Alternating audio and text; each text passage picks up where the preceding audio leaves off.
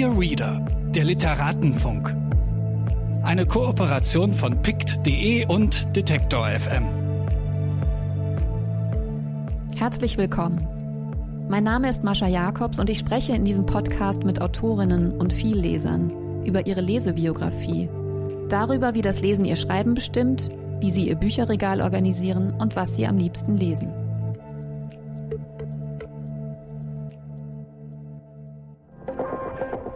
Bitte widmen Sie Ihre Aufmerksamkeit unserem Werbepartner. YourBook ist Online-Buchhandlung und Lese-Community in einem. Hier könnt ihr stöbern, Bücherlisten anlegen, euch mit anderen austauschen, euch inspirieren lassen, neue großartige Bücher entdecken und tolle Bücher, die ihr schon kennt, weiterempfehlen.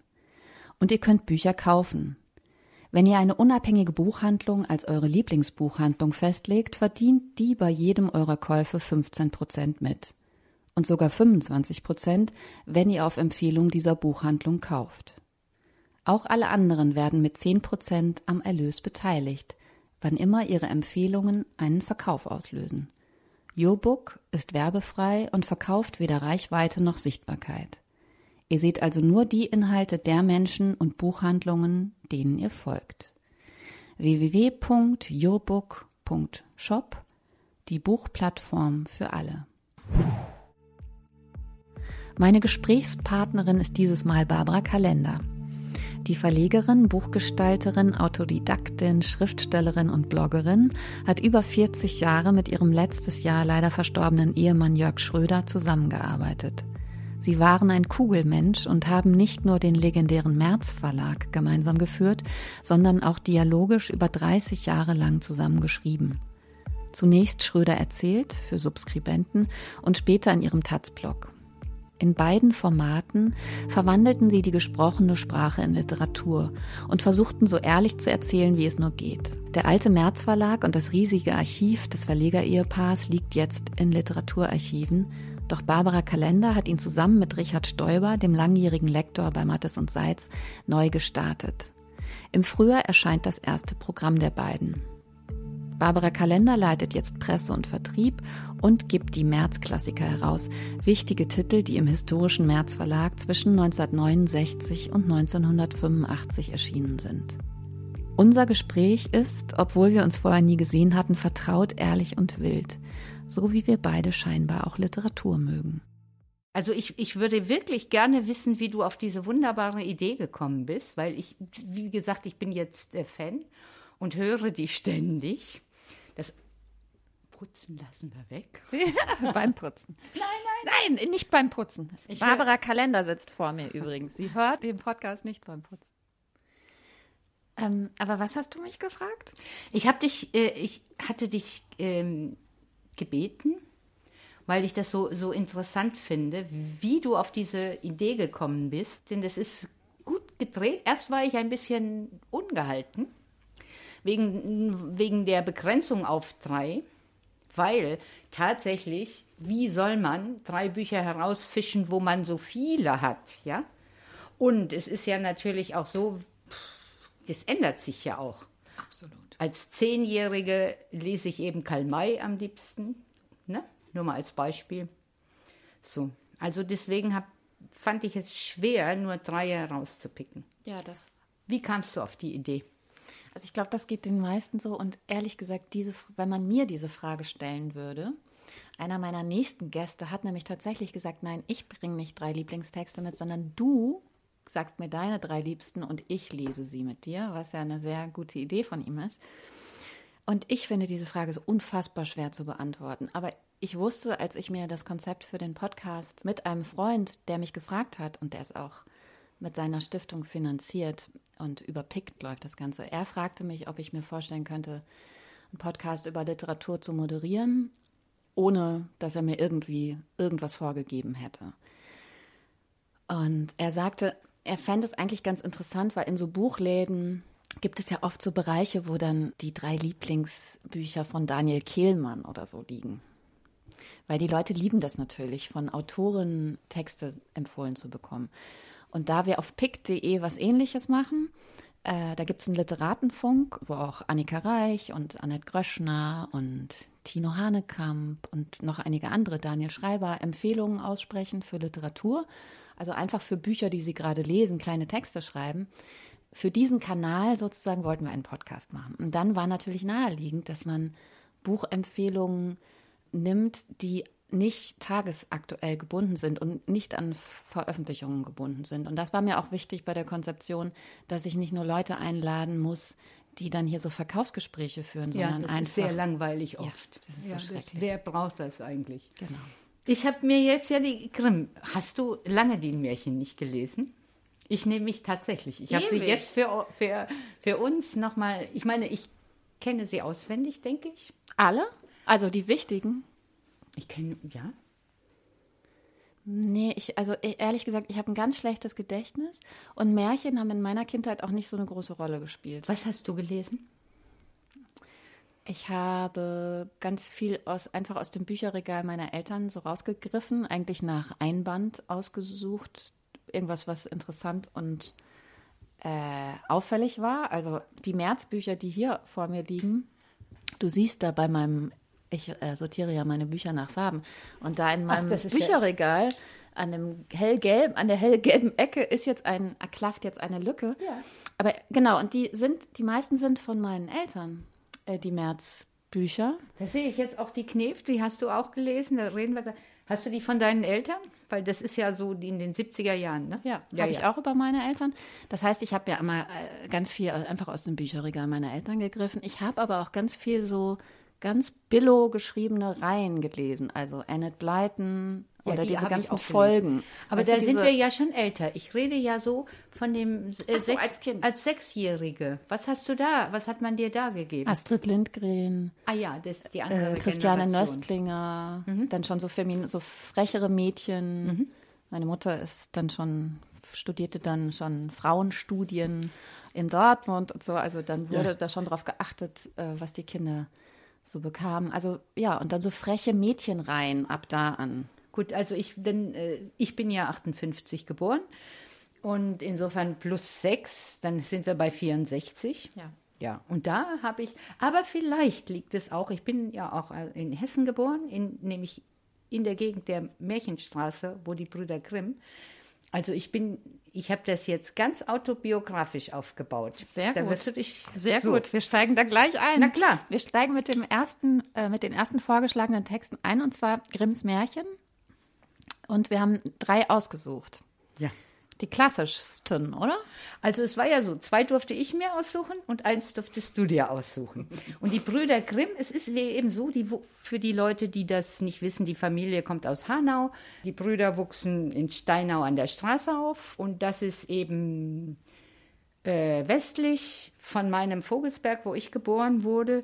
Und äh, die das hatten dann, ich glaube, das Gymnasium war dann in Kassel und sie studierten in Marburg. Also ähm, immer alles kreiste so um meine, um meine Gegend rum. Übrigens backen wir ja auch noch den äh, Kuchen, den Rotweinkuchen aus dem Märchen Rotkäppchen. Kann ich dir das Rezept geben, noch heute? ja. Und ja, also das ist für mich, ich bin als kleines Kind, hat man mir diese Märchen vor, äh, ganz klein und ich kann die deswegen auch auswendig, aber nicht Astrid Lindgren. Es ist auch fast wie eine Bildungslücke, deswegen ich bin total gespannt, mit dir darüber zu sprechen, weil ich habe das nie verstanden. Ich habe auch einige Freundinnen, Schriftstellerinnen, die heute immer noch total viel mit Märchen anfangen können. Und ich weiß noch, Ruth Klüger hatte mal für 10 nach 8, ähm, was Annette und ich doch mit ein paar Frauen zusammen bei Zeit Online machen, ein feministisches Blog. Da hatte Ruth Klüger mal einen ganz tollen Text über das feministische Potenzial von Märchen geschrieben und auch äh, Erika K. Legin hat ja über diese orale feministische Historie und so gearbeitet. Deswegen, auf eine Art interessiert es mich, aber ich konnte damit nie was anfangen, weil mir das immer irgendwie zu fabelhaft, also immer zu gleichnishaft war. Aber vielleicht bin ich auch auf dem Holzweg. Also äh, die Brüder Grimm alleine würden jetzt schon eine Stunde füllen. Ähm, ich lasse jetzt das Wörterbuch und das Grimmsche Wörterbuch und all das weg, denke ich. Wir müssen uns, Ja. weil sonst Ja. kommen wir nicht weiter. Wir, und das hatte ich dir ja auch in der Mail geschrieben, dass ich äh, wirklich auf diese Oral History eingehen will. Und ähm, die Brüder Grimm sammelten eben die Märchen in der Gegend, wo, wo ich herkomme. Und zwar auch wieder witzig, äh, wie sich die F Freundeskreise, wir sind ja alle irgendwie mit Künstlern oder Schriftstellern äh, befreundet und die Märchen haben die Brüder Grimm überhaupt nur gesammelt auf Veranlassung von Achim von Arnim und Clemens Brentano. Ne, die, das Brentano ist ja Bettine von Arnims, die ist ja eine geborene Brentano. Und äh, eben die Freunde nahmen dann auch sehr Anteil eben an, an der Arbeit und es gibt einen wunderbaren Brief, den einer der Grimmschen an Bettine von Arnim, also Wilhelm Grimm schrieb das an Bettine von Arnim. Und darin erfährt man, dass Arnim der, den ersten Märchenband grün eingebunden mit goldenem Schnitt Bettine zu Weihnachten schenkte. Also die waren da sehr involviert. Und es war wohl auch äh, innovativ, die, diese Märchen zu sammeln. Aber das ist ja eigentlich nicht der Anfang, wenn du jetzt sagst Märchen, denn tatsächlich haben wir ja schon in der Frühzeit Mythen, Sagen, Legenden und Märchen erzählt. Deswegen wundert es mich, dass du Freundinnen hast, die keinen Zugang dazu haben. Ich habe Freundinnen, die Zugang haben, aber ich habe keinen. Ich weiß nicht warum. Es interessiert mich schon. Ich möchte es jetzt auch sozusagen kulturgeschichtlich alles wissen, aber es hat mich selbst nie so wirklich gepackt, auch als Kind nicht. Also ich bin unheimlich äh, an diesen Sagen, ne? Lass reiten Gachmuretens Kind und wer im Herzen wohlgesinnt. Dem Wanderer ist der Wunsch im Heil. Ihm wird bald große Pein zuteil. Und lauter die, du merkst ja, ich kann es, ich lese wirklich nicht ab jetzt, weil das brauche ich nicht. Ich bin Zeugin. Weil das ist, das ist so oft gelesen, dass man es kann. Und deswegen fasziniert mich das eben auch. Und ich denke, ja, schau doch mal, in allen Kulturen, also nahezu in allen Kulturen, ob jetzt Indianerstämme, Hunnen, Semiten, Griechen, Germanen, Römer ist hier, ne, immer spielten doch auch starke Tiere eine Rolle. Also mhm. der böse Wolf, der schlaue Fuchs und der mächtige Adler. Diese Geschichten sind eben sehr, sehr alt. Und das merkt man auch an den Märchen. Ich hatte gerade zwei Ideen. Einerseits, wenn man an Leslie Fiedler denkt. Also Leslie Fiedler, der in Deutschland auf jeden Fall ähm, durch so einen Text, der im Playboy erschien, als der nahezu der Begründer der postmodernen Literatur und Popkultur oder Popliteratur gilt. Der hat ja auch immer gesagt, lass uns alles, alles bisher aus der Literatur ausgelassene reinholen und lass uns die und lass uns eben auch alte Mythen und Sagen wieder aufnehmen. Also das ist ja auch fast wie Abfall der Kultur, weil es eben oft nicht ernst genommen wurde. Und vielleicht kann man, könnte man jetzt sagen, das ist wieder mein Dünkel, der aber auch ein bisschen was damit zu tun hat, dass Literatur, Literatur, die ich nicht so gerne mag, also sagen wir jetzt, ähm, wer wäre ein gutes Beispiel?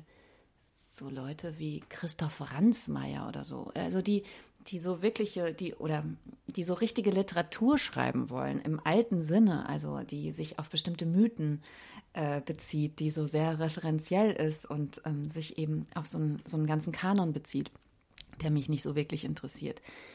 Andererseits, Roland Barth, Mythen des Alltags, interessiert mich natürlich massiv. Und ich habe auch Leslie Fiedler natürlich immer verstanden in seinem, äh, dem Anspruch, dass wir jetzt alles wieder reinholen, was da rausge rausgeschmissen wurde. Pornografie, Western, Science Fiction und ja, was, was da gibt es noch mehr. Diese äh, ganzen Genre-Sachen und natürlich auch Comics und ja. all, also ja. und all das rauszunehmen ist ist doch einfach nur ja borniert. Ja. Absolut. Und da ist natürlich auch der März Verlag äh, ganz wichtig, mhm. ähm, den du 40 Jahre lang mit Jörg Schröder zusammen. Ihr kennt, habt euch 40 Jahre gekannt und habt auch 40 Jahre zusammengearbeitet. Das müssen wir gleich äh, kurz erklären. Es gibt einen Freund, Horst Thommeyer, der hat uns immer das Liebes- und Lebenspaar genannt. Und das ist, ähm, ich weiß auch nicht, wie, wie das funktionieren konnte, weil wir waren wirklich 42 Jahre, 24 Stunden am Tag zusammen. Aber es ging gut. Ja, das ist ein bisschen viel, was wir machen wollen. Ich weiß.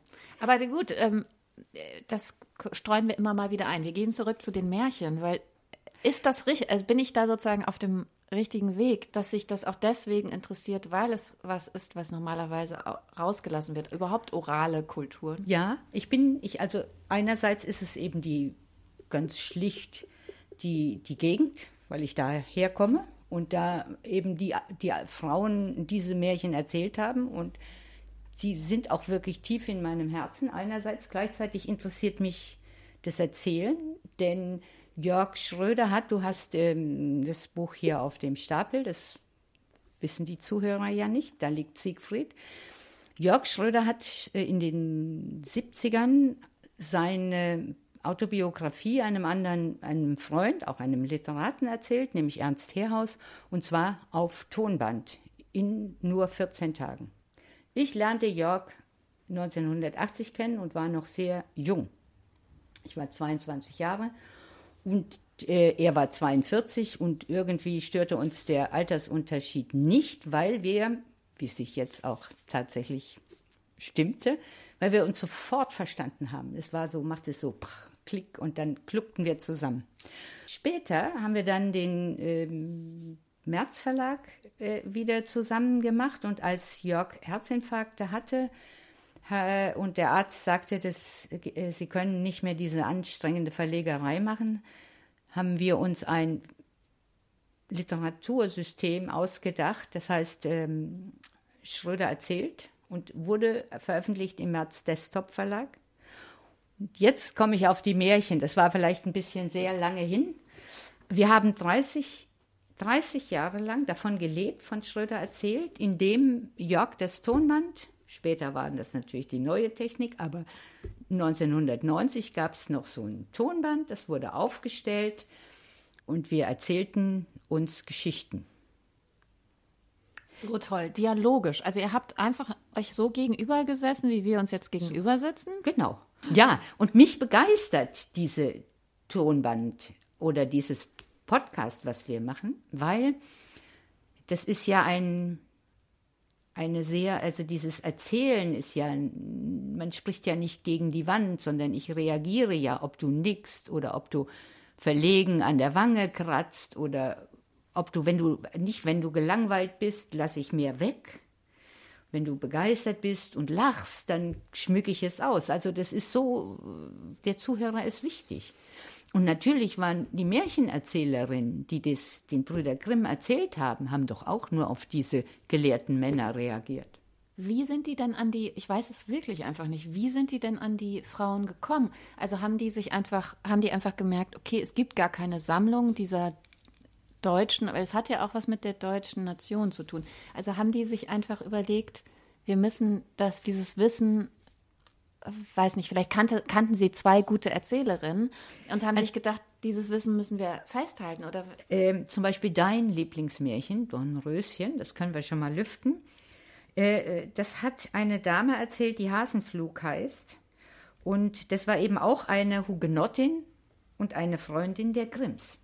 Also das war schon so Bekanntenkreis, ja. ja? Das waren schon so gebildete Bürgerdamen, die aber eben diese Märchen hatten und äh, liebten. Und da wurden, wurden die eben hingeschickt zu den, zu der, also mein äh, äh Märchen, was ich sehr, sehr gerne das, äh, habe, das Rotkäppchen, äh, stammt von der berühmten Hugenottin Dorothea Fiemann, die sehr viele Märchen erzählt hat. Es ist im Übrigen fast ausschließlich Frauen. Vielleicht liebe ich deswegen auch dieses.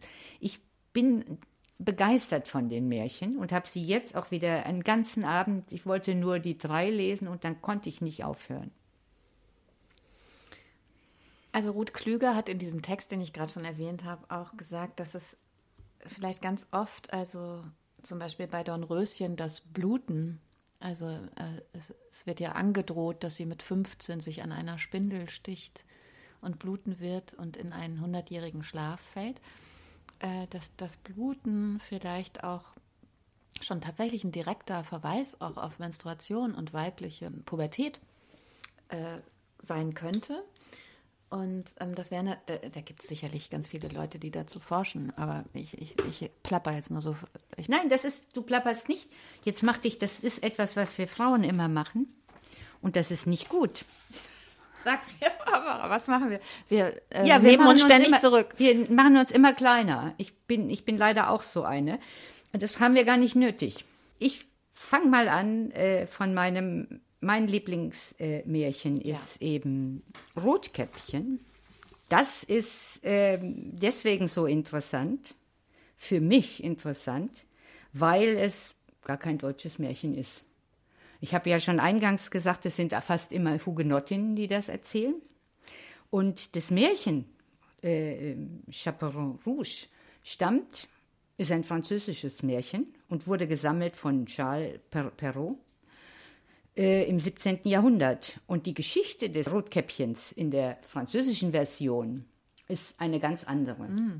Nämlich, da ist das Rotkäppchen ein leichtsinniges Mädchen, das sich von einem Mann Nee, also da liegt nämlich der, der böse Wolf, ist der böse Mann, der das entjungfern will. Der liegt auf der Lauer. Und dann ist es auch logisch, warum der im Bett liegt, oder? Stell dir jetzt das Märchen noch mal vor, dass es eben das Rotkäppchen kommt und äh, äh, der Mann fordert sie auf, immer mehr auszuziehen. Da, da gibt es auch Bilderbögen, wo, die ziemlich frivol sind. Ja, und dann wird es eben vernascht vom bösen Wolf, also im, im Sinne von aufgefressen. Dann hast du so die Entsprechung zu Dornröschen. Und dann ist es eigentlich ein interessantes Märchen, was die ähm, Kinder schon auf die Erwachsenenwelt vorbereitet. Stimmt. Und in, in, im deutschen Rotkäppchen gibt es ja überhaupt, sind ja jegliche sexuellen Anspielungen entfernt worden. Du glaubst nicht, dass es wie so eine Art Geheimsprache auch unter den Romantikern gab, also dass es nicht direkt ausgesprochen wurde, aber dort für alle eigentlich klar war, dass es, dass der böse Wolf eigentlich ein Mann ist? Ja, Wahrscheinlich, ne? Wahrscheinlich. Also mich hat das äh, Rotkäppchen-Märchen, ich hab, war ja da mit sechs, hatte ich überhaupt keine äh, mit Männern oder so, obwohl ich schon vom, vom, vom bösen Onkel gewarnt wurde. Ne? Böser Onkel, sagst du nein. Hat das deine Mutter nicht gemacht? Nein. Ich habe zweimal bösen Onkels nein gesagt. Ach du Scheiße. Ja und? Also insofern bereiten diese Märchen einen Ja. schon auf Ja. das harte Leben vor. Ich weiß nicht, ob wir über. Kann ich einfach springen zu Hänsel und Gretel? Natürlich. Also Hänsel und Gretel ist auch ein Lieblingsmärchen. Wir reden dann gleich über deins, wa- warum du das gewählt hast. Ich habe Hänsel und Gretel gewählt, weil, also wie gesagt, ich bin nicht äh, zwölf. Ich bin da noch so in der, wo ich noch nicht lesen konnte, in der kleinen, also wirklich kleines, kleines Mädchen, das Bärbelchen. Und ähm, da setzen ja die Eltern ihre Kinder aus in den Wald. Und das machen sie ja nicht, weil sie böse sind, sondern das machen sie aus Armut. Es wird im Märchen, aus Hunger.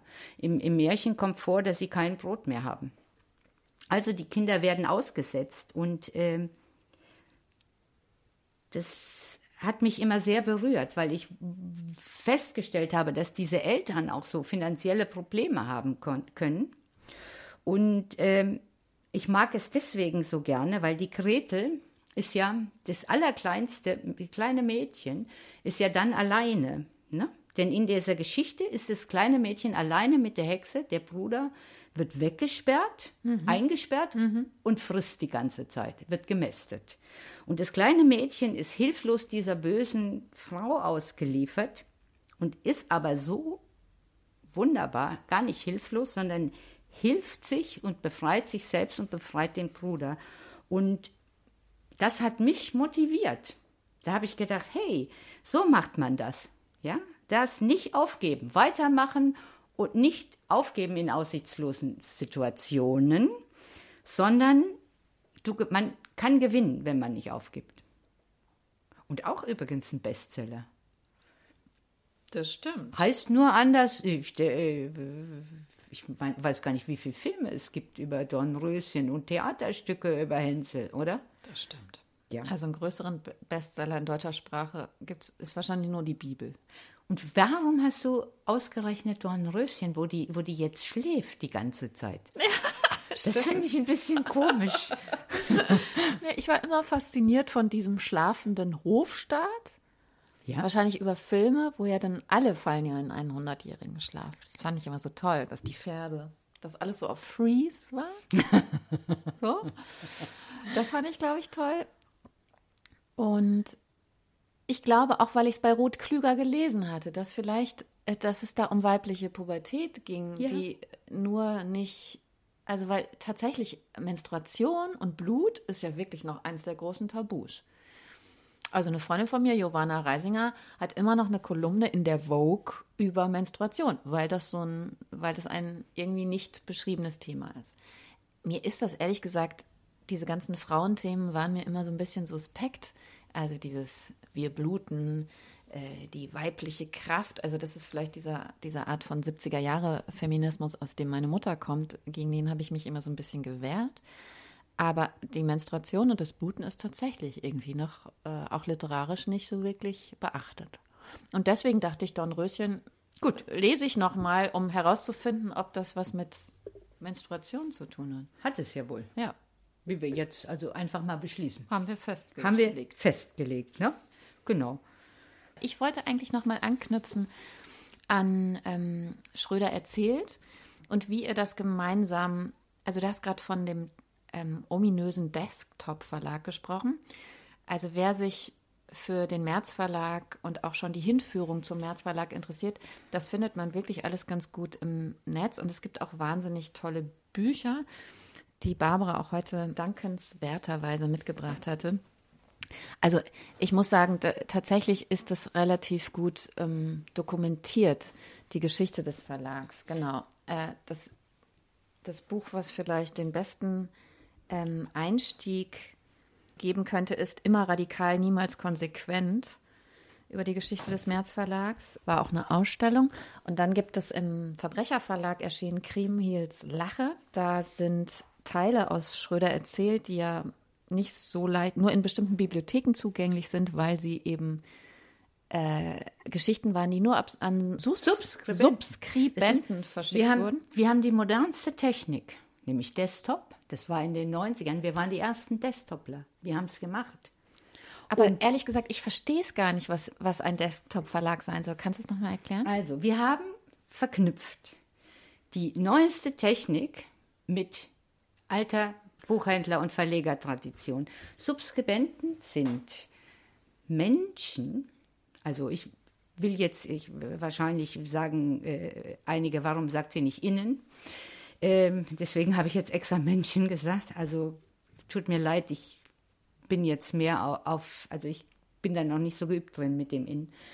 Ähm, also Menschen haben gesagt, das interessiert mich, wir finanzieren das vor. Die schreiben sich also in eine Liste ein, dass sie das Buch beziehen wollen. Und haben Sie dann da tatsächlich das Geld auch vorher schon überwiesen? Ja.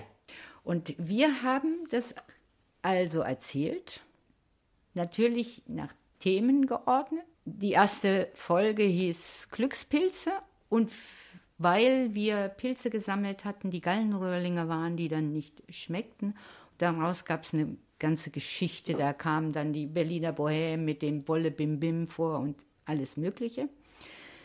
Also Glückspilze. Und wir wussten, die letzte Folge heißt Glücksgott nach unserem Lieblingsdichter Bertolt Brecht. Ich bin der Glücksgott, sammelnd um mich Ketzer, auf Glück bedacht in diesem Jammertal. Ein Agitator, Volksaufwiegler, Hetzer. Und hiermit macht die Tür zu, illegal die zwei Titel standen fest. Und dann haben wir uns so peu à peu, also pro Folge, wir hatten schon ein Konzept natürlich, aber so wie beim Reden, man, es wird beeinflusst. Ich möchte ja auch nicht in einem Zoom mit dir sitzen. Ich brauche dich wirklich und wahrhaftig. Mhm. Mit Sicherheitsabstand natürlich. Ja. Aber ja. du bist da. Ja. Aber das heißt, dann habt ihr, ihr wusstet von vornherein, okay, wir haben keine Lust mehr darauf, das, dem Geld hinterher zu jagen. Wir brauchen also Subs, die uns das Geld vorher zusichern und dann machen wir uns an die Überweisen. Arbeit. Überweisen. Überweisen. Dann machen wir uns an die Arbeit und dann wusstet ihr auch immer, es ist dieses dialogische Prinzip, das heißt, man unterhält sich und nimmt es auf. Und dann habt ihr es ja sicherlich noch ein paar Mal bearbeitet. Oder wie sind dann die weiteren Schritte? Jörg, wir haben vorher uns unterhalten und so nach Themen äh, gesammelt. Es ähm, gibt äh, eben, ja, bleiben wir bei der ersten Folge Glückspilze. Da ist eben die, die, diese Pilzsammlergeschichte, die sehr komisch ist, weil wir nämlich gedacht haben, wir vergiften uns, weil wir den Pilz dann, weil der so bitter war und wir kannten ihn nicht. Und dann haben wir aber trotzdem aus Gier weitergefressen. ja. Und ähm, war egal. Er war, er wird äh, auch gestorben. War, also der Gallenröhrling war eben sehr bitter und wir haben dann äh, da gesessen äh, und furchtbar gelacht. Also wie, wie so nach einem, wie gekifft, ja. Der Abend war wunderbar und wir haben dann auch den teuersten äh, Portwein aufgemacht, weil wir dachten, wir sind sowieso tot. Vielleicht. Lass uns den auch was auf. Es war eine sehr schöne, eine sehr schön, ein sehr schöner Abend und morgen sind wir aufgewacht, erfrischt. So, das ist so die Kern und dann bauen wir darum natürlich andere Geschichten. Und ähm, das war die erste, ja, und äh, dann bereden wir das, was passt dazu. Und dann haben wir so kleine Stichwörter und dann setzen wir uns aufs, wir haben immer ein Sofa, so wie du auch, äh, und dann sitzt der eine in der einen Ecke, der andere in der anderen. Und dann gibt es Rotweingeschichten, Weißweingeschichten. Ja, so. Wir haben immer da, dazu getrunken. Das ist also, das ist die Stimulanz ist auch wichtig. Absolut. Ich habe mich natürlich immer gefragt. Also es sind im Endeffekt 3.800 Seiten entstanden. Ähm, also Schröder erzählt. 30 Jahre. 30 Jahre habt ihr das gemacht. Mhm. Ich wollte das immer, ich wollte immer sub Sub werden. Aber ich hatte nie das Geld. Aber ich dachte immer, irgendwann bin ich groß, dann mache ich das. Ähm, aber jetzt kannst du es in Grimmels Lache, kannst du kleine abgeklammerte Geschichten lesen. Das ist sehr schön. Und ähm, da freue ich mich auch drauf. Und ich werde mich auch bald mal in eine, eine, Bibliothek begeben und mir das Ganze mal anschauen und da zumindest reinblättern. Also worauf ich hinaus wollte, ist, dass diese ähm, Kassetten, in denen sich Schröder erzählt. erzählt befindet, dass die auch wahnsinnig schön sind und dass euch ja bei allen Büchern und bei eurer ganzen verlegerischen Arbeit auch immer die Ästhetik interessiert hat. Das scheint mir ziemlich offensichtlich so zu sein. Äh, Jörg Schröder war ja auch Buchgestalter und du hast, glaube ich, auch dir das einfach alles angeeignet, oder? Also ich bin Autodidakt. Ich habe mir immer alles angeeignet, genau. Zu, also du kannst auch setzen und kannst grafische ich kann setzen, ich habe alle, alle Bücher ge gemacht, gesetzt, habe das beim Learning by Doing und habe auch Jörgs Kriterien für das Layout übernommen. Also nach 40 Jahren weiß man das. Ja. Und ich habe das ja auch gemacht.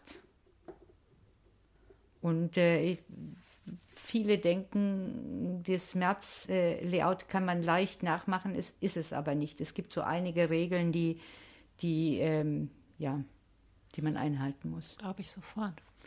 Da möchte ich jetzt mal kurz auf äh, das Aktuelle ähm, äh, kommen. Ja, ja bitte. Weil, aber es gibt dann doch ein Verkaufsgespräch. Ja, tut mir leid, aber das ist, das ist wirklich jetzt toll. Das ist jetzt eine Schleichwerbung.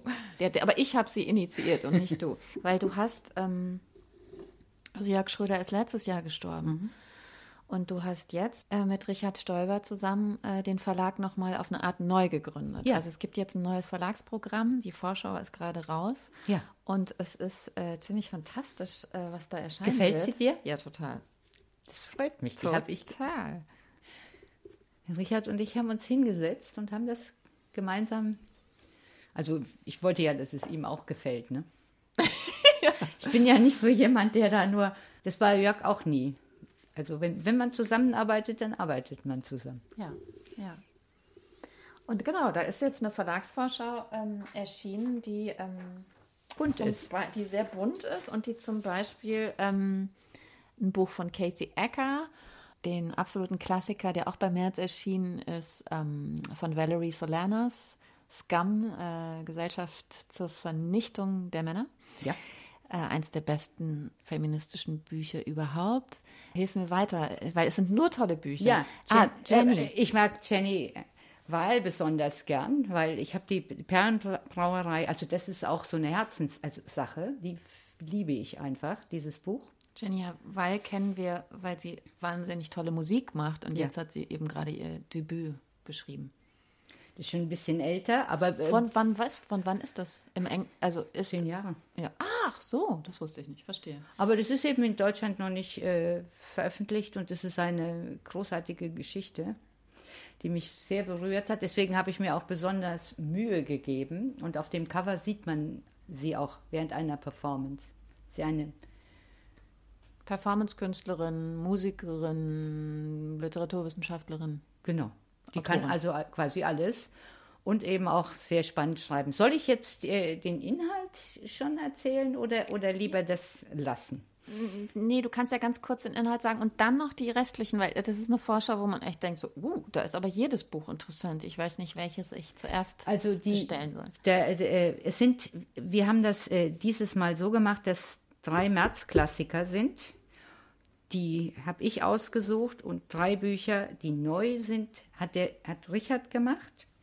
Und natürlich haben wir äh, beide zusammengesessen und auch geguckt, dass das ein, ein schönes Bouquet wird. Ja. Also, dass, äh, dass wir nicht nur Sachbücher haben oder ähm, dass, dass sich das alles so ein bisschen ausgleicht. Äh, Richard hat, hat, also Kathy Ecker vorgeschlagen und Jenny Wall. Und das großartige Buch von äh, Eberhard Seidel, das ist ein Dönerbuch türkisch-deutsche Kulturgeschichte. Das ist ein Sachbuch. Ich habe mir als Sachbuch ausgesucht Franz Fanon äh, für eine afrikanische Revolution, weil das noch immer aktuell ist. Absolut. Da hat sich nichts geändert. Ja. Leider. Ja. Und dies werden natürlich, äh, die Märzklassiker werden natürlich insofern aktualisiert, weil es Vor- oder Nachwörter dazu gibt. Verstehe. Haben wir denn jetzt, ich, jetzt, aber wir haben noch nicht über Jules Vallès geredet? Stimmt, das könntest du noch so. Das ist nämlich Das ist nämlich auch also so ein, ein, ein großartiger Roman über die Kommune. Drei Bände. Wir haben jetzt, äh, bei März ist es in einem Band erschienen, es ist aber ein sehr dickes Buch und es gibt viele Menschen, die sagen, dicke Bücher lese ich nicht gerne. Also werden wir das, haben wir das auseinandergenommen in drei Bände. Das Kind, die Bildung und die Revolte. Da geht es dann um die Kommune. Und werden das dann später, also we- wenn wer das kauft, alle drei Bänder, kann dann noch den Schubert dazu erwerben. Und dann ist es wieder zusammen. Also es ist um 1870 oder so erschienen, das Kind, oder weißt du das gerade? Ja. Ich kann mir Zahlen. Französische äh, Revolution äh, Ja. endet damit. Und da geht es eben um, es ist ein, äh, um die Bildung. Und das Kind ist auch, äh, das könnte auch ein Märchen sein, ne? Denn die Mutter schlägt den äh, Jungen sehr. Und in der Schule werden die Kinder geschlagen und es ist keine schöne Kindheit. Dennoch, dennoch hat er, erzählt er das in einer, also wenn man bedenkt, wie, wie lange das her ist, dass es aufgeschrieben wurde, in einer modernen Sprache und in einer mit Humor. Man muss lachen, obwohl das so tragisch ist. Also das ist äh, das wirklich grandiose, die grandiose Vorschau. Es könnte ein Märchen sein. Verlagsprogramm, wo sogar ein Märchen reingeschummelt wurde. Äh, nee, nicht geschummelt. Das, so ist Aber ja über Ecker haben wir jetzt nicht geredet. Erzähl du mir mal was von Ecker. Äh, ich liebe Kathy Ecker. Äh, eben, Ich meine, manchmal ist es mir zu sehr Avantgarde, sozusagen zu sehr reines Experiment. Aber ich, was ich liebe und was ich aus der Biografie von Chris Kraus über Ecker weiß, was ein sehr empfehlenswertes, dickes Buch ist, ähm, was so vor drei, vier Jahren erschienen ist, äh, da habe ich gelernt, dass Kathy Ecker ähm, als sie, als sie gerade begann, Erfolg zu haben in der New Yorker Underground Kunst, Performance, Literaturszene, dass sie immer über ihre aktuellen Liebhaber gesprochen hat, die natürlich im Publikum saßen und jeder sich also fürchtete, ob er als nächstes dran ist und äh, über ihn mit, in, mit Klarnamen natürlich äh, gesprochen wird oder ob er vielleicht ausgelassen wird und dann vielleicht gar nicht so wichtig ist. Also diese diese Grundidee von Ecker gefiel mir natürlich immer total gut. Also, das muss ich dir ja nicht erklären, weil ihr habt ja genauso gearbeitet, möglichst wahrhaftig zu erzählen, äh, auch indiskret, vielleicht sogar auch unverschämt, äh, supersexuell, hypersexuell. Ähm, da auch niemand zu schonen, sich selbst nicht zu schonen, trotzdem wahnsinnig lustig. Ähm, dann arbeitet Kathy Ecker auch gerne immer mit äh, so Genre-Stereotypen. Also das ist ja auch ähm, das Buch, was jetzt ähm, bei März herauskommt, heißt Bis aufs Blut zerfleischt in der Highschool. Also die Titel sind schon total gut. Genau, das habe ich immer geliebt ja, an Kathy Ecker. Ich, da kann ich nur sagen, danke Richard, das ähm, hat er rausgesucht. Super, ja, ja, hat Richard gut gemacht. Und natürlich gibt es ganz viele Bücher, die auch in Deutschland dann nicht erschienen sind. Und ich weiß gar nicht, ob es das gibt in Übersetzung oder vielleicht schon in einer ganz alten, ich weiß es nicht. Jetzt dieses aktuelle, dieses, dieses das, äh, das gab es, aber zensiert. Da wurden die ganzen äh, Sachen ausgelassen und dieses ist jetzt also unzensiert und natürlich noch mit Mindmaps und dieses alles sehr mm, liebevoll wird das betreut und mit Vor- und Nachwort versehen. Ich meine, es gibt so viele Sachen, die ich dich natürlich fragen will, also auch zu eurer 40-jährigen ähm, Zusammenarbeit. Was mich aber besonders interessiert, ist neben diesem dialogischen Verfahren der Zusammenarbeit und des Kugelmenschseins, Ach, hast, hast, du, das gelesen? mal genannt. Ähm, Musst du aber erzählen, den Mythos. Oh, kann ich nicht. Wieso nicht? Der ist doch ganz einfach. Die das ist auch wieder ein Märchen, nicht? Wir bleiben immer, wir machen heute die Märchen- und Mythenstunde.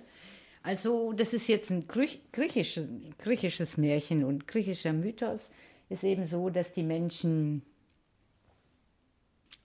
ganz, ganz, ganz früher eben Kugelmenschen waren. Das heißt, sie bestanden aus zwei Menschen, die Rücken an Rücken zusammen waren, also die blickten also beide in, in, in verschiedene Richten, Richtungen und schon? waren unbesiegbar, weil sie waren zusammen so stark und so glücklich, dass die Götter das nicht wollten. Die Götter waren, ich, wurden neidisch und haben gesagt, wir müssen diese mächtigen Menschen, also das kann so nicht weitergehen. Und dann haben sie die mit, per Blitz oder wie auch immer, per Götterkraft geteilt sodass wir seitdem eben nur eine Hälfte sind. Und wir sind unglücklich und suchen nach unserer Hälfte ein ganzes Leben lang.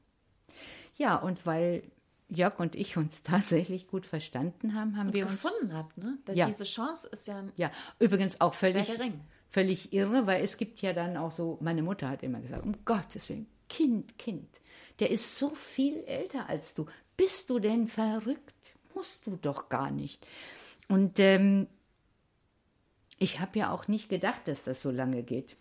40 Jahre, das ist nur wirklich verrückt. Also darüber möchte ich natürlich eigentlich alles wissen, aber das ist jetzt vielleicht so äh, zu diskret, auch wenn ihr nie diskret wart, oder? Auch wart ihr diskret, was eure Beziehung angeht? In, Pass mal auf, wir, das ist ja, Literaten, das ist ja so eine zweischneidige Sache. Wir erzählen ja so ähnlich wie, wie du jetzt hier sitzt und grinst. Sie grinst nämlich. ja, kannst du ruhig grinsen, weil, das weißt du doch selber, wie Literaten arbeiten. Natürlich sind Literaten auch indiskret und selbst wenn sie sagen, dass, dass der Roman nichts mit ihrem Leben zu tun hat, glaube ich das nicht, weil da immer doch sehr viel Persönliches einfließt, sehr viel. So wie du deinen Podcast, haben wir natürlich alles geredet, immer, alles, alles ausgesprochen, aber nicht unbedingt dann reingenommen, wenn es uns zu persönlich war. Es gibt aber die Originalbänder, die sind gelagert äh, sowohl im Deutschen Literaturarchiv 88 1197 Nummern, Materialien nach Marbach. Und kurz vor seinem Tod hat Jörg das organisiert und ich bin erstaunt, wie vorausschauend er war, hat er nochmal die wieder neu gesammelten Erstausgaben an das äh, UB Leipzig gegeben, ins Sonderarchiv. Und das Institut für Buchwissenschaft arbeitet mittlerweile. Es gibt Seminare über Schröder erzählt. Glaube ich sofort. Ja. Martin Hochrein macht das. Ja, und da sind eben die ganzen gestalterischen, also das, was Institut für Buchwissenschaft, das ist das Büchermachen. Die haben Klischees, Filme, also Filme heißt jetzt nicht Videos, sondern äh, Anzeigen. Das wurden äh, äh in den 60ern arbeitete man noch mit Metallklischees, mit so Lettern. Dann kamen so durchsichtige Filme und jetzt haben wir ja nur noch PCs. Genau, das muss man nämlich auch verstehen, dass für euch das Bücher machen, und das habe ich ja gerade schon kurz erwähnt, dass auch das Setzen, die, die Grafik äh, und auch hinter im Blog, in eurem Taz-Blog, die Fotos und so weiter und die kleinen Hieroglyphen oder Formeln Ja, oder die- Witze, dass euch das beiden, glaube ich, sehr, sehr wichtig war. Und ich glaube, das kommt auch daher, aber ich möchte es natürlich auch von dir noch biografisch wissen.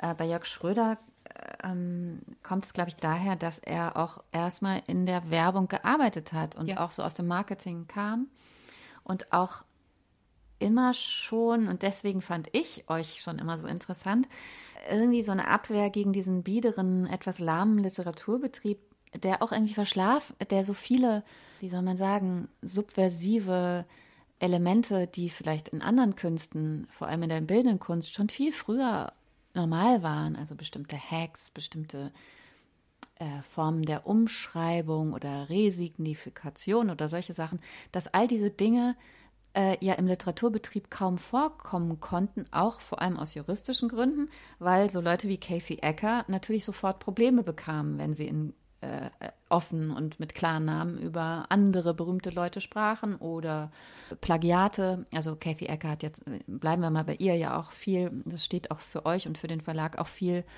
äh, mit Materialien von anderen gearbeitet. Also wenn man Anekdötchen erzählt, äh, bezieht man sich ja auch immer auf Material von anderen. Und Jörg Schröder hat meines Wissens, ähm, und sobald du dann dazu kamst in den 80er Jahren, habt ihr das gemeinsam gemacht. Es gibt auch so einige Kunstaktionen, also auf Buchmessen. Ja, und wir sind schon auch, also wir. ihr hattet schon auch Spaß an einem erweiterten. Ja, das fing tatsächlich mit, mit mir an, weil ich vielleicht auch ein bisschen, weiß ich nicht was. Also wir, wir haben uns einfach auch gerne amüsiert. Wir haben uns mal Perücken aufgesetzt, weil es gab, es gab äh, den berühmten Remsmar Zigarettenerben, der äh, kein, heute ist es ganz selbstverständlich, dass man, äh, dass es Menschen gibt, die keine Fotos von sich äh, haben wollen. Wir aber fanden, dass man doch äh, wissen muss, wie der Wie aussieht. die Reichen aussehen, die hier unsere Kultur finanzieren. Ja, genau das. Also, und weil wir auch äh, immer ein bisschen Spaß haben, ich meine, die Kofferauktion ist ja, man kann auch sagen, vielleicht ist das auch peinlich, aber auch da hat Jörg eine Geschichte gemacht, die dann heißt, die beste Performance ist immer die, wo man selber nicht dabei se- gewesen sein will. Das ist hinterher die beste Performance. Und ähm, ja, das, äh, wir haben also ich habe eine Rothaarperücke mir aufgesetzt und Jörg hat eine Damenperücke in, Fasching, äh, in, in Grau und hat sich mit Faschingsschminke den Bart grau gemacht. Und dann sind wir Auf Remsmar-Jagd gegangen. mit dem Fotoapparat, ich um den Hals, dann sind wir auch geschminkt, auch noch. Ich war nie so geschminkt mit blauen Au- Augenlidern. Lidschatten, und Ganz, äh, Lidschatten und ganz äh, rote Lippen. Äh, sind wir nach Hamburg gefahren und äh, in diese Feier, wo, äh, wo ähm, Anno Schmidt gefeiert wurde. Und äh, als Anno Schmidt-Touristen sind wir dahin und alle fanden uns furchtbar peinlich, weil Jörg immer sagte, mach mal ein Foto. und er stellte sich dann immer hin vor allen möglichen Menschen, wo er dachte, das könnte Remsmar sein. Und dann habe ich die geknipst und wir dachten, wir haben ihn nicht gefunden. Aber das Ihr hattet ihn. alle, und wir haben diese Aktion dann auf Tonband erzählt, noch anderen Zuhörern. Ist in der Taz 1983 veröffentlicht. kann man nachlesen. Und auf dem allerletzten Foto, Freunde, auf dem allerletzten, da war Jörgs Perücke schon leicht verrutscht. Das haben wir in, in Mammut, die absurdesten Fotos veröffentlicht. Und da haben wir den Remsmar erwischt. Doch tatsächlich. Und das wissen wir nur, weil er dann in der Transatlantik ein Interview gegeben hat mit einem Foto und da trägt er genau diese Krawatte. Ja, das Aber ist wir haben- wahnsinnig toll erzählt. Also das müsst ihr wirklich alle nachlesen auf dem Taz-Blog, das findet man. Wir haben ja auch schon eine Schuhputzaktion gemacht. Und Die also, Barbara Kalender Rettungsaktion. äh, Rettungsdienst von Barbara Kalender. Rettungsdienst von Barbara Ich habe ihm immer Kalender. gesagt, nimm doch meinen Namen. Du heißt nur Schröder, das ist doch blöd, oder? Hätte er sich doch Schröder-Merz oder Schröder-Kalender. Aber das wollte er nicht. Na gut. Ich habe meinen Namen behalten. Ich Ihr habt geheiratet und habt euren Namen. ja, ich habe erst geheiratet, als man den Namen behalten konnte. Hey. Gut. Ich wollte noch mal eine Sache sagen über die, weil wir reden jetzt so über diese Verleger, also über Jörg Schröder oder auch der andere Jörg, Jörg Sundermeier. Das sind einfach großartige Menschen. Das sind auch Verrückte, weil sie das Geld ausgeben für Bücher. Das ist ja nichts, wo man wirklich reich wird. Also hoffentlich hört der Richard jetzt nicht zu. Richard weiß das. Weiß ich nicht, ne? Und du weißt, dieser wirklich furchtbar reiche Mann, der Lunkewitz, der sein, der Millionen verdient hat mit Immobilien, hat ja mal den berühmten Spruch gesagt, äh, hat, ja, wie macht man ein kleines Vermögen? Weißt du das? Sag mir. Indem man ein großes für Bücher ausgibt. Ah, das ist schön. aber ich habe keine Bibliothek mehr. Jörg dachte eben schon daran, dass ich mich verkleinern werde, wenn er stirbt. Und hat dann mit dem Thomas Fuchs geredet, was machen wir mit diesen ganzen tollen, mit der tollen Bi Bibliothek? Könnt ihr die gebrauchen? Weil es ist ja auch interessant, welches Netzwerk haben Verleger. Ja. Und wir haben ja wirklich die ganze Avantgarde. Wir kennen die ja. Ja, und da der Fuchs hat gesagt, das interessiert ihn, dieses Netzwerk, weil es wirklich großartig ist, wen man alles kennt. Über die Jahre kennengelernt hat. Deswegen bin ich auch ein glücklicher Mensch. Ich hatte ein kein leichtes Leben, aber ein großartiges. Das ist so gut. Und aber vermisst du die Bücher sehr? Ja, ich kaufe sie ja auch nach, wie du siehst. Also manche brauchst du dann, die müssen dann wieder her oder oder nur so zu so Anlässen wie jetzt, dass wir über bestimmte Bücher sprechen. Also ich will mal weitermachen. Sprechen wir doch über Mascha Kaleko.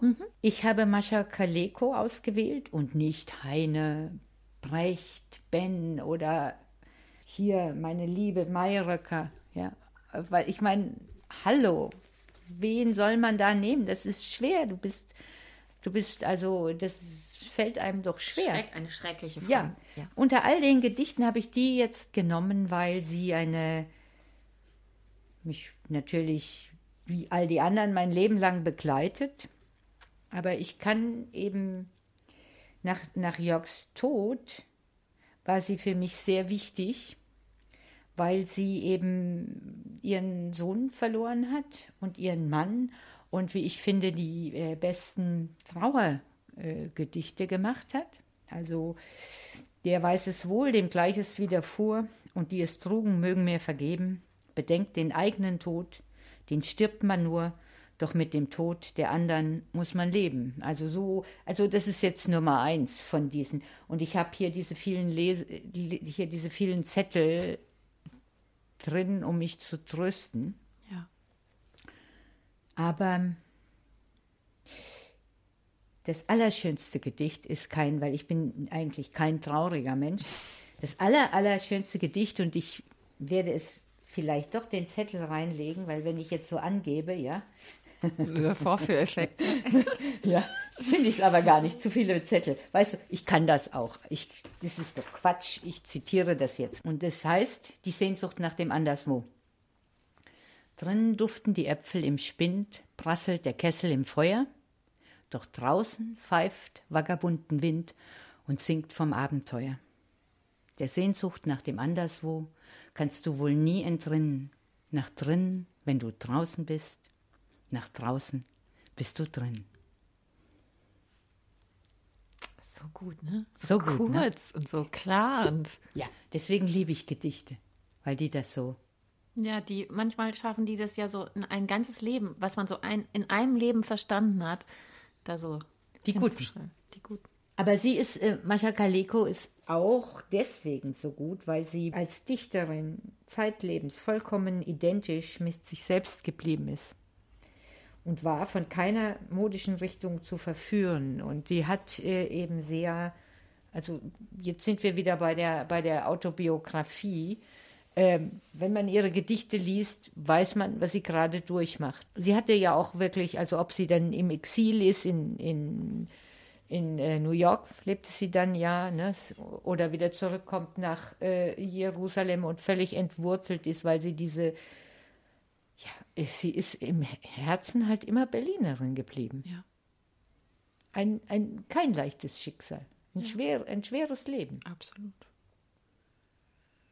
Aber dennoch mit einem Humor und ihrem zu vergleichen mit Ringelnatz oder anderen großen Dichtern. Ja, und auch so schön, sch- also ich meine, schnodderig ist irgendwie ein komisches Wort, aber es ist so lakonisch und Lakonisch und witzig, ähm, ja. ja, ist wirklich witzig.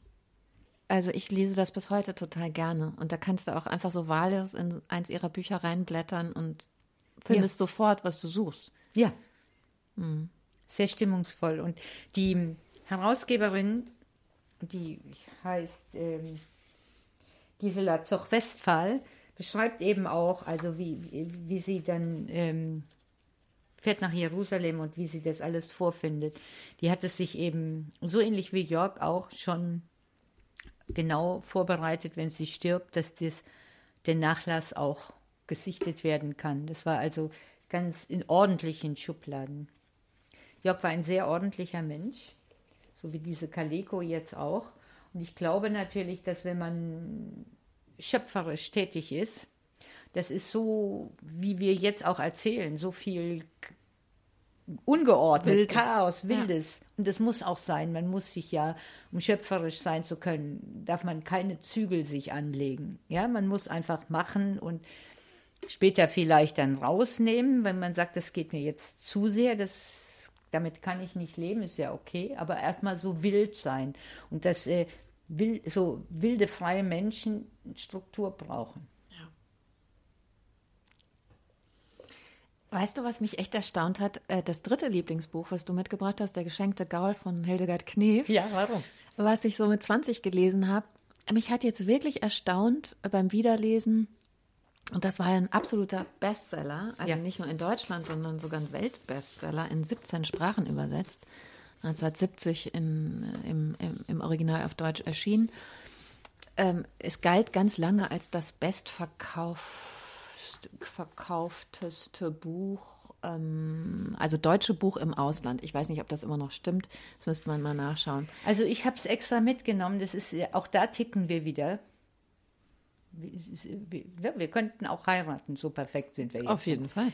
Ähm, Wikipedia schreibt, 1970 veröffentlichte Hildegard Knef ihr autobiografisches Werk Der geschenkte Gaul, an dem sie Jahre gearbeitet hatte und das auf Platz 1 der Spiegel Bestseller landete. Das Buch wurde in 17 Sprachen übersetzt und zum international erfolgreichsten Buch eines deutschen Autors, auch ohne ihn, eines, eines deutschen Autors seit 1945. Ja. Das ist eine enorme Sache.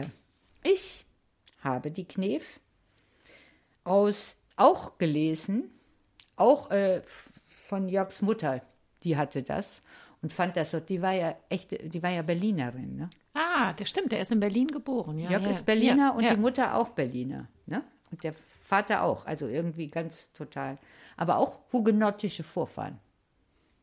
Gut, und äh, die hatte das als Berlinerin und hatte mir, ich denk, dachte immer, ich bin nicht so arrogant oder rümpfe die Nase, hatte aber, weil das so ein Bestseller war, meine Mutter hat es gelesen, Edith, so hieß Jörgs Mutter, hatte das, da wollte ich das immer nicht machen. Und dann hat sie mir aber erzählt, nee, lies das mal. Da habe ich das dann gelesen, so Mitte 80 und war begeistert. Ich bin begeistert von diesem Ton, wie der einen reinzieht. Das ist und so wie, wild. Darauf So. wollte ich hinaus. Ja. Also für einen. Bestseller, Red für einen. Bestseller von einer äh, einer der bekanntesten Schauspielerinnen und Sängerinnen, äh, die wir hier, die es hier überhaupt gab. Das ist so wild geschrieben und auch in so unterschiedlichen Tonfällen. Also wenn sie dann den Krieg beschreibt, also es beginnt mit ihrer Kindheit und einer Lobhudelei auf ihren Großvater. Und dann, schwupps, sind wir aber schon im, im, im Krieg oder in der Nazi-Zeit, sie wächst auf als Kind in der Nazi-Zeit und dann sind wir schon im eigentlich Häuserkampf in Berlin. Ende 45. Und das ist Darf so ich dir? heftig. Darf ich? Bitte, du musst. Ja, du musst. also ich habe das natürlich ausgesucht oder gar nicht natürlich. Ich mache jetzt Folgendes, was ich bisher noch nie gemacht habe, aber man kann ja alles. Ich äh, lese jetzt aus Statische Schleue. Das ist ein, in der Architektensprache, wenn eine Scheune eigentlich schon einfallen müsste, weil die ganze Statik nicht mehr hält und sie steht trotzdem. Und ne, Man so weiß nicht genau, warum. Man weiß nicht, das ist statische Schleue. Ja? Toll. Gut. Und so heißt die Folge, das ist die 60. Folge, die im September 2013 erschien. Schröder erzählt. Ja, und da lese ich jetzt vor und dann wirst du gleich dich wundern, das schenke ich dir dann auch, warum, warum ähm, ich die Knef gewählt habe. Denn wir leben nahe der Ringbahn und diese war zu Kriegszeiten eine der wichtigsten Bahnstrecken mit Anschluss an die Siemenswerke und andere kriegswichtige Industrieanlagen, zum Beispiel auch an den Westhafen. Wer einmal eine Runde mit der Ringbahn gefahren ist, kann auch heute die vielen Baulücken sehen, auf denen ursprünglich Gebäude standen, die weggebombt wurden. So sind auch die Häuserzeilen in der Bernhardstraße fast völlig zerstört worden wegen ihrer Nähe zum Wilmersdorfer Güterbahnhof. Heute rauscht hier die Stadtautobahn A100 vorbei und gleich daneben rattern die Züge der S-Bahn. Die meisten Häuser in der Bernhardstraße wurden nicht wieder aufgebaut. Es blieben nur drei stehen. Über all diese Lücken baute man in der Nachkriegszeit Hallen für Autowerkstätten und Gebrauchtwagenhändler. Nur der Neubau eines schlichten Touristenhotels kam hinzu. Was geht uns die Bernhardstraße an? Na ja, sie liegt bei uns gegenüber und verlief ursprünglich U-förmig entlang von 18 vierstöckigen Häusern. Die drei Schenkel dieses Quadrats bildeten zusammen mit der Wegstraße ein Karree. Aber warum wir über dieses trostlose Areal auch reden? In Haus Nummer 5, das es heute nicht mehr gibt, wuchs Hildegard Knef auf. Ihr Stiefvater hatte dort eine Schusterwerkstatt. Die Familie lebte in der Mietwohnung darüber. Und jetzt zitiere ich Hilde. Schräg gegenüber der Südseite war der S-Bahnhof Wilmersdorf. Dadurch bekamen wir viel Laufkundschaft, wie mein Stiefvater das nannte. So beginnt Hildegard Knef ihren geschenkten Gaul und mit der alten Bernhardstraße endet auch ihr Buch. Da geht es um Geräusche, dass das ihre Geräusche sind noch heute. So, jetzt lese ich weiter. Jedes ihrer Domizile in aller Welt verglich die Knef mit ihrer alten Wilmersdorfer Wohnung. Über den Bombenkrieg schrieb sie, Zitat, ich schlief mit einem Heizkissen ein und wachte auf, weil mein Bett brannte. Gleichzeitig hörte ich das sanfte, stete Surren, das wir alle so gut kannten. Eine Bombe und danach noch eine und noch eine und noch eine, und ich schrie Alarm und schrie und schrie. Unsere Sirenen waren beim letzten Angriff kaputt gegangen. Keiner in der Bernhardstraße hatte es gemerkt. Und als wir unten am Kellereingang ankamen, traf ein Volltreffer unser Haus, und wir waren verschüttet. Man hat uns ausgegraben. Wir bedankten uns beim Heizkissen. In Nummer sechs war eine Wohnung frei. Wir zogen um, das heißt, wir nahmen unser Handgepäck, einen Tisch und zwei Schüsseln, die wir über die unzerstörte Hintertreppe heraufgeholt hatten. Im Wohnzimmer stand unser Klavier auf einem Mauervorsprung, aber da kamen wir nicht ran. Wir sahen uns von Nummer sechs unser Klavier im vierten Stock, von Nummer fünf an und warteten, bis es herunterfiel. Noch ein Zitat. Kurz nach Silvester war Großangriff. Die Bomben, die endgültig, die endgültige, fiel auf die Bernhardstraße, auf den Bahnhof Wilmersdorf. Ja, und heute heißt die Station Bundesplatz.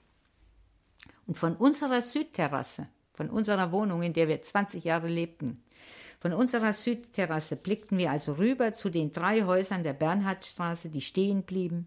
Auf der Ostterrasse haben wir die Rote Insel im Blick, wo Marlene Dietrich aufwuchs. Das Viertel wird so genannt wegen seiner Lage zwischen Bahngleisen und weil dort traditionell eine linksorientierte Bevölkerung lebte. Später wohnte Marlene Dietrich in einem Haus in der Bundesallee bei uns gleich um die Ecke. Die gemeinsame Heimat trug dazu bei, dass sich die beiden Frauen sehr zugetan waren. In den New Yorker Ninotchka-Zeiten bekochte die ältere Marlene ihre junge Freundin Hilde mit Berliner Hausmannskost. Ich glaube, das letzte können wir. Nee, ist aber ganz schön, weil da kommt dann, da wird dann klar, dass ähm, Hildegard Knef, als sie dann relativ früh nach dem Krieg in die USA im Prinzip fast geflohen ist, Ja. Mm, äh, und dann dort zwar keine großen Filmrollen bekam, wie man ihr das vorher versprochen hatte, aber einen Broadway-Erfolg als Ninotchka in Stocking Silks hieß das Stück, glaube ich, Ja. hatte und ähm, da natürlich dann auch Marlene trifft. Der geschenkte Gaul habe ich jetzt auch noch mal gelesen, ist ja wirklich eine. Also erstmal lese ich sehr gerne Autobiografien, ehrliche Bücher, denn das Buch von der Knef ist ehrlich. Ja. Sie beschreibt ja eben auch ihr behindertes Bein, was zu dünn ist, weil sie ja Kinderlähmung hatte und sie hat es trotzdem geschafft. Es ist eben eine echte Kämpferin. Sie hatte so viele Krankheiten, schon als Kind. Das Unfassbar ist viele. Unfassbar. Und diese Lebenslust und so, ne? Also das ist schon, und sie hatte es ja auch nicht äh, leicht. Also diese Kriegsschilderungen, das hat mich so mitgenommen. Ja, aber das ist das so lebensecht. Aber sie hat auch eine, also sie beschönigt nichts, sie ist ehrlich, sie ist witzig, ja, sie ist, das Buch ist sogar rasant, man kann es gar nicht Ja, aus der Hand legen. stimmt. Und weißt du, der ganze Ton, der ist so, hab, habt ihr das eben gehört, liebe Zuhörer? Dieses und, und und wie der, wie das so peitscht. Ich bin mir wirklich fast sicher, dass sie ihre Lebensgeschichte erzählt hat. Mir kommt das gesprochen vor. Stimmt. Aber es gibt auch Wechsel in dem Ton. Also wenn sie den Krieg erzählt und je heftiger das wird, also weil das hatte ich auch vergessen tatsächlich. Sie war im letzten Jahr in Berlin. Also sie war nicht geflohen, sie war in Berlin und jeder wusste natürlich, dass das nicht, ahnte, dass das nicht gut enden wird. Und es, es kursierten auch immer schon Gerüchte natürlich über die Kriegsverbrechen der Deutschen anderswo und dass wahrscheinlich, wenn äh, Berlin besetzt würde, ähm, es viele Vergewaltigungen geben würde. Und aus Angst vor Vergewaltigungen verkleidet sich Hildegard Knef in den im letzten halben Jahr, schätze ich mal. Das kann Ja. man nicht so genau sagen, weil es eben auch ein sehr wildes Buch ist, was manchmal gar nicht viel erklärt. Es ist Ja, es das macht es aber so gut. genau, genau. Und Das endet ja dann auch an Siegfried, was ja auch viel nicht erklärt. man weiß doch schon nach einer Seite, weil man die erste Seite gelesen hat, auch wenn es da noch so ganz liebevoll und lustig zugeht, ist man, folgt man dieser Autorin und glaubt ihr jedes Wort. Und wenn du so jemand bist, dann kannst du auch machen, was du willst. Da musst du gar nicht viel erklären. Da kannst du machen, was du willst. Sie ist ja aber auch eine großartige Frau. Ich meine, ähm, Jörg war ja, ich nicht, weil ich auch eine andere groß geworden bin. Jörg war ja in dem Film Die Sünderin. Alleine, dass sie das gemacht hat. nicht? gut. Das ist, ich weiß gar nicht, ob das äh, die meisten wissen, das ist eine, äh, in, den, in den Nachkriegszeiten Zeiten eben eine, die erste Nacktszene. Und dass sie das Riesenskandal. Riesenskandal.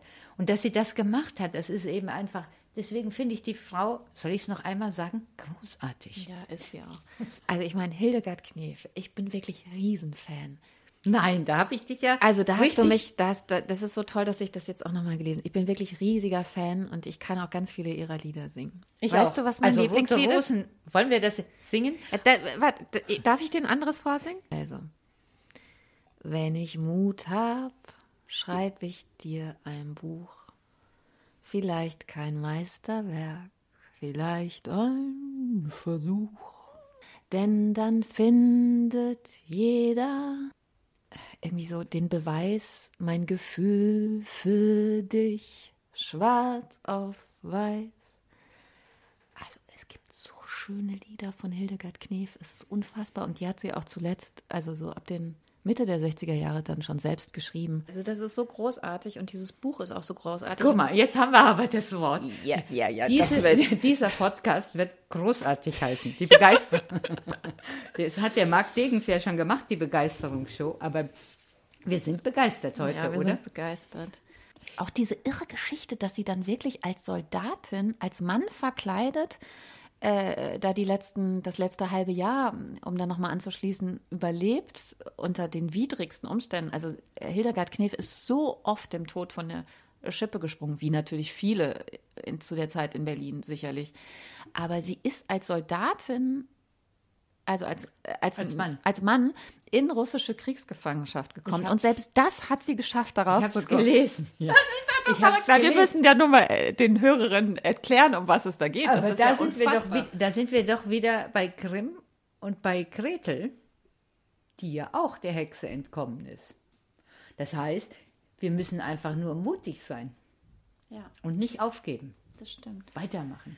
Weißt du, was ich auch interessant fand jetzt beim Wiederlesen? Dass die Männer, zumindest am Anfang, also die, mit denen sie Affären hat, also auch während des Krieges, also mit dem einen geht sie ja deswegen, wird sie ja Soldatin, weil sie den eigentlich nicht verlassen will. Ein echter, ich habe heute mal ein bisschen recherchiert, was dieser Typ, mit dem sie da in den Erzähl. Soldatin wird für einer ist. Das ist ein waschechter Nazi gewesen, aber so richtig. Ja. Ewald von äh, Ja, Danowski oder so, Danejowski, habe ich gerade vergessen, kann mir keine Namen merken. Das ist ein, das war ein Vertrauter von Goebbels. Ach, also ein. Kulturmensch, äh, Dramaturg, der wirklich ganz, ganz oben mit den Nazis. Das also der wurde sogar, der wurde, äh, er ist einer der wenigen, der erhängt wurde ähm, von den aber das hätte sie ja weglassen können, wenn sie unehrlich ist. Das stimmt schon. In dem Buch, sie sagt das immer alles ehrlich. Sie hätte ihn weglassen können. Man hat ihr nämlich auch immer diese Verbindung natürlich bis zuletzt sozusagen vorgeworfen. Also, dass sie nicht keine lupenreine Weste, wie so viele natürlich hatte. Ja, aber damit ist sie ja, hat sie ja ein typisch, entschuldige, dass ich dich unterbreche, das ist jetzt die Begeisterung, die, äh, das ist ja dann ein typisch deutsches, Genau. nur die meisten haben es verschwiegen. Genau. Mach weiter. Genau, und das ist so toll an dem Buch.